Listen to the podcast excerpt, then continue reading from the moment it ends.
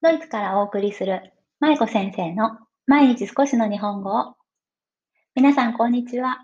ドイツ在住子供日本語教師の舞子です。この番組は現役日本語教師で元小学校教諭である私、舞子が海外で日本語子育てをされる親御さんに向けて毎日少しの日本語をテーマにお送りする音声配信です。知っておくと海外での日本語育児がちょっとしやすくなるよというヒントを日曜日以外毎日10分程度と言いながら15分間20分間になる日もありますが、それぐらい、はい、配信しています。はい。じゃあ、えっ、ー、と、今日は木曜日ですね。はい。9月23日木曜日です。皆さんお元気ですか？今日は木曜日なので質問回答編ですね。毎週木曜日はいつも皆さんからいただくご質問に私が好きなように回答させていただく会にしております。さあ、えー、今日はですね、以前私の日本語子育て講座を受講してくださった方からのご質問です。で、この日本語子育て講座なんですが、私が海外で子育てをされる親御さんに向けてバイリンガル教育とかマルチリンガル教育とかをこういうふうに進めていったらいいですよっていうヒントをぎゅっと凝縮してお伝えするような講座なんですね。で、昨日ちょうどインスタの方で、インスタグラムの方で9月の受講の募集を始めましたので、もしご興味がある方はぜひインスタの投稿をご覧ください。自分で言うのもなんですけど、あの海外で日本語子育てをするなら、この講座をまず受けておけば、まあ、バイリンガル、マルチリンガル育児の概要が大体すべて、こう、網羅的にわかるよっていう内容になっていると思います。はい。今まで受講いただいた方にもすごくご好評いただいているので、まだ受講されていない方はぜひぜひ、あの、チェックしてみてください。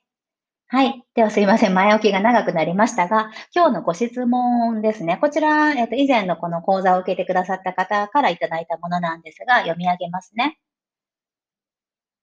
今、2歳半の息子がいます。悩みは、日本語を聞く時間が圧倒的に少ないことです。週末は私といる日本語の、あ、私と日本語の単語を結構使ってくれるのですが、週が明けて幼稚園に行き出すと、がらりと現地語モードになってしまいます。コロナで主人のホームオフィスが長くなり、家でも現地語を聞く時間が増えているのも影響しているのかもしれません。ということで、ご相談をいただきました。ご相談、ご質問というか、ご相談というか。はい、ありがとうございます。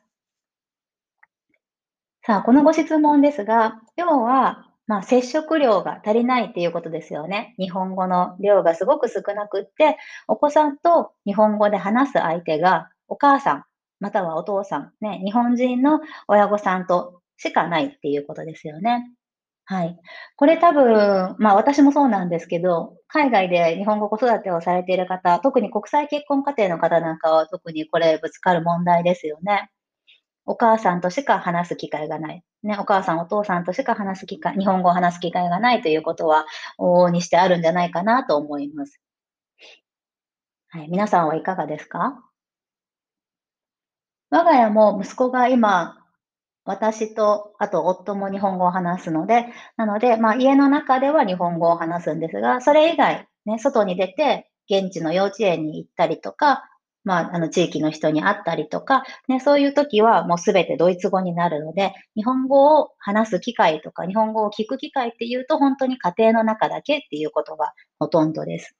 では、今日はこのご質問に対して回答していくんですが、まず結論として、私がおすすめというか、まあ私だったらこうするなっていう方法をね、お話ししたいと思います。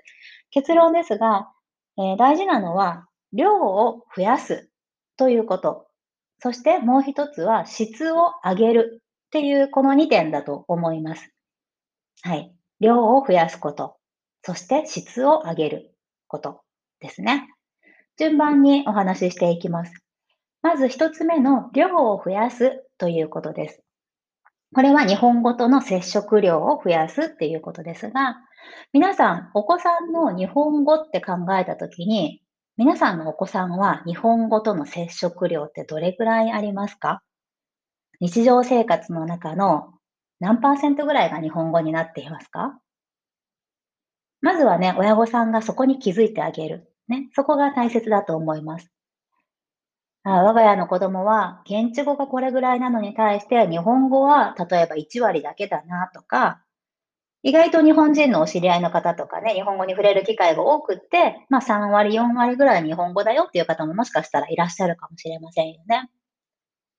で、皆さんご自身は、そのお子さんの日本語の接触量を高めてあげるために、しっかりとお子さんと日本語でお話できていますか？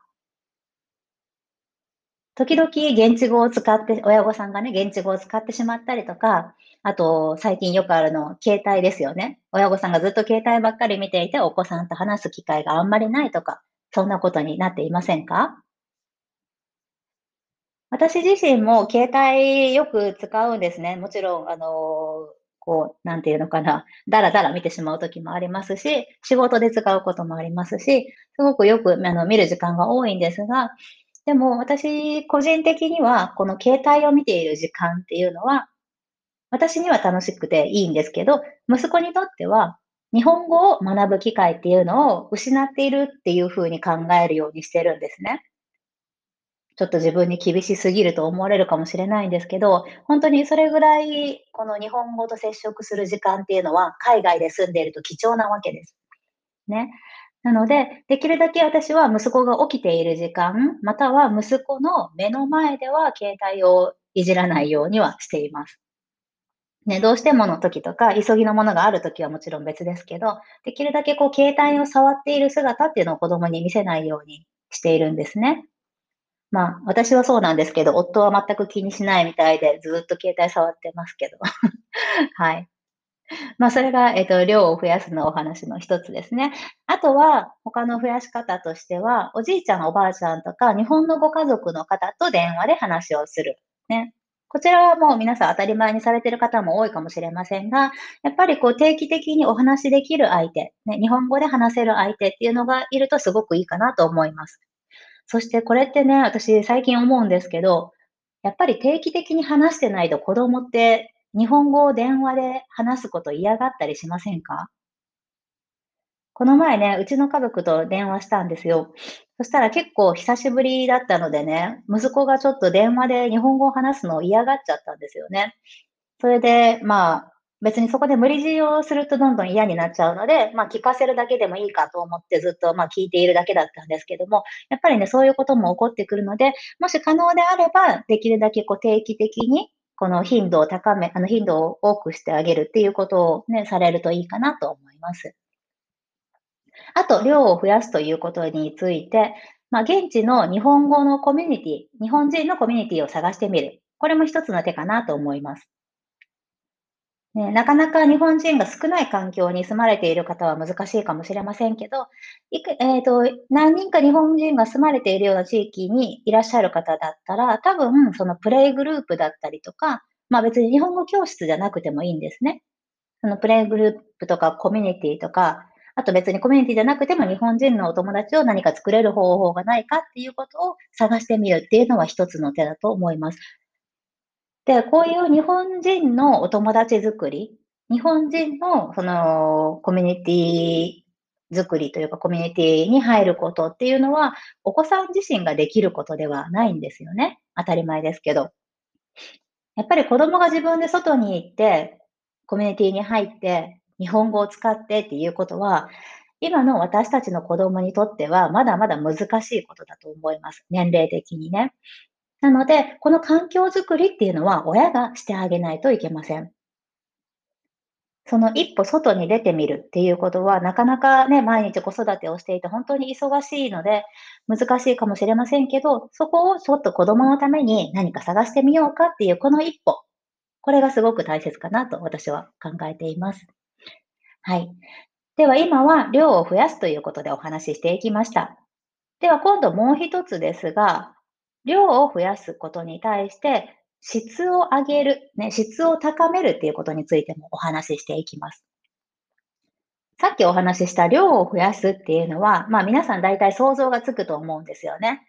そっか、日本語との接触量を増やすのにはこういうことしたらいいんだろうなっていうのって、多分こう日本の家族と電話をしたり、ね、日本人のコミュニティに入ったり、あと親御さんとたくさん日本語でお話をしたり、ね、こんなのはもちろん当たり前だよって皆さん思われている方もいらっしゃるかもしれませんが、あともう一つ忘れてはいけない視点っていうのが、この質を高めるっていうことなんですね。やっぱり量を増やすっていうのも、海外で住んでいるとどうしても限界がありますよね。なので、この量が増や増やせない分、質を高めてあげる。そういうことに力を入れてみるのもいいかと思います。例えばですけど、皆さん普段お子さんとどんなお話をされていますか？どんな内容のお話ですね。例えば、子供が、ママ、今日ね、幼稚園で虹見たよ。虹。ね、虹を見たよって言ってきたときに、あなたはどういうふうに、皆さんはどういうふうに答えますか？二つ前の放送でしたかね。あの、すごいねしか言わない親っていうことでお話をちょっとしましたけど、子供が、ママ今日虹見たよって言ってきたときに、皆さん、へえ、よかったねで終わってませんか？子供の日本語力を高める、上げるためには、親の会話力っていうのはとても重要なんですね。子供がママ、あ、子供がママ、子供がママ、今日虹見たよっていうことを話してきたら、そこからプツンと切っちゃうんじゃなくて、会話をどんどん派生させていく、ね、大きくしていく。っていうことが大事です。例えば、うん、私だったら、もし息子がね、ママ今日虹見たよって言ってきたら、へえ、虹何色だったの？って聞いてみたりとか、あと、どんな形だった？とか、どれぐらいの大きさだったの？って言って、こう手でね、表現してもらったりとか、あとは、もし時間があるんであれば、じゃあ今から一緒に虹描いてみようかって言って、こうクレヨンとかね、鉛筆、えー、と色鉛筆とかで一緒に子供と虹を描いてみてもいいですし、あと子供の想像力を働かせるために、虹色のものって他に何があるかなっていうことでね、一緒に探してみたり、ね、そういうこともいいかなと思います。